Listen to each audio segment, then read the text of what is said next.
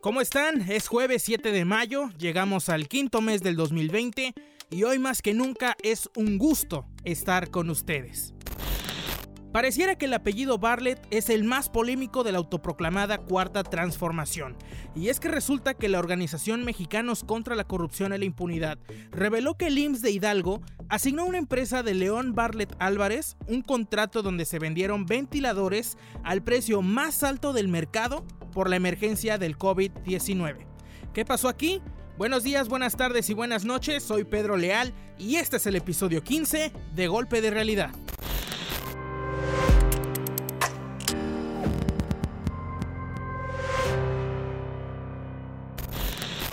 Antes de todo, vamos a ponernos en contexto. Desde 1988, Manuel Barlet Díaz es recordado por la famosa caída del sistema electoral cuando fue secretario de gobernación y era el responsable número uno de las elecciones presidenciales de aquel año.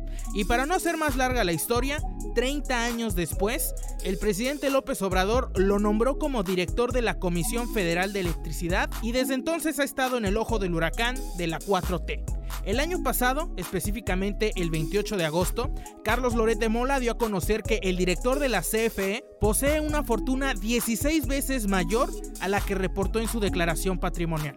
La investigación que fue llamada como Barlet Bienes Raíces reveló que por medio de familiares, empresas y presuntos prestanombres, el director de la CFE se hizo de 25 propiedades, ¿eh? Nada menos, con un valor superior a los 800 millones de pesos y además junto con sus familiares, poseen 12 empresas.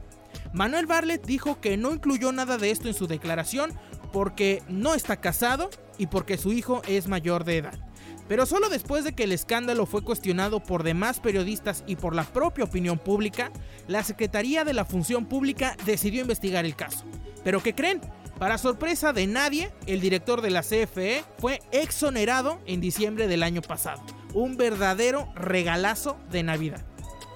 Ahora, ¿por qué los Bartlett vuelven a estar en la mira?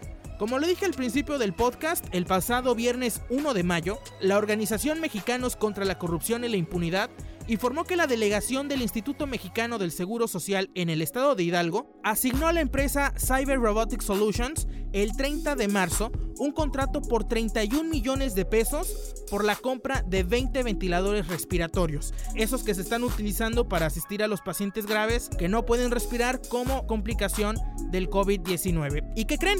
Lo más curioso de todo es que esta empresa es propiedad de León Barlet Álvarez, sí, hijo del mismísimo Manuel Barlet. Según la investigación, cada equipo fue vendido en 1.550.000 pesos, el precio más alto desde que inició la compra gubernamental de estos aparatos por la crisis del coronavirus. En una entrevista para Milenio, León Barlet dijo que el costo millonario de cada ventilador no significa que haya sido vendido en sobreprecio. De ninguna manera, es un precio totalmente de mercado, dadas las situaciones de, la pandemia, de la emergencia y de las cuestiones que, que que nos aquejan el día de hoy porque no hay equipos. Pero sí, eh, eh, lo que le quiero decir es que hay diferentes características y nosotros el precio que dimos es absolutamente dentro del mercado, sin ninguna duda. Nunca he recibido un favor de nadie en relación con mi padre, jamás, y eso lo, lo niego rotundamente. Y pues la verdad es que todo se ha hecho con un esfuerzo y un trabajo y una trayectoria importante de muchos años.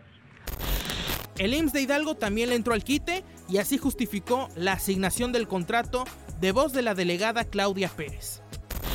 Por tratarse de una emergencia nacional, donde lo importante es salvarlas, fue que se realizó este procedimiento de la compra local a las empresas que ofrecieron la entrega inmediata, que contaban con las características señaladas los precios pues no los establece no el IMSS. El precio lo marca el mercado. Que nosotros no, no trabajamos con personas, nosotros trabajamos con razones sociales y con empresas. Desconocemos quiénes son las personas. Desde luego que la explicación de la delegada no fue suficiente. Entonces le preguntaron al presidente el lunes por la mañana en la conferencia de prensa y pidió investigar este acto. Quien sea acusado de actos de corrupción, de cualquier ilegalidad.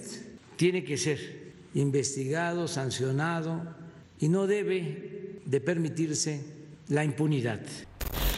La secretaria de la Función Pública, Irma Heréndira Sandoval, dijo en un comunicado que de hecho, desde que se supo de esta investigación de mexicanos contra la corrupción, la dependencia que encabeza, cito textual, inició un expediente de investigación en torno a la adquisición de ventiladores por parte de la delegación de esta institución, o sea, del IMSS en el estado de Hidalgo.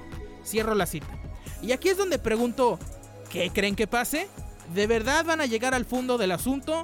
¿O va a pasar lo mismo que con la exoneración del director de la CFE? Ya veremos.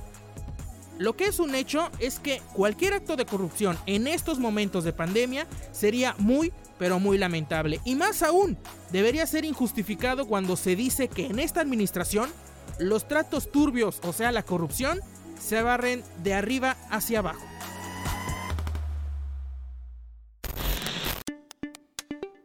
Listo, con esto llegamos al final de este golpe de realidad en su episodio número 15. Muchísimas gracias, cuídense mucho y nos escuchamos el próximo jueves.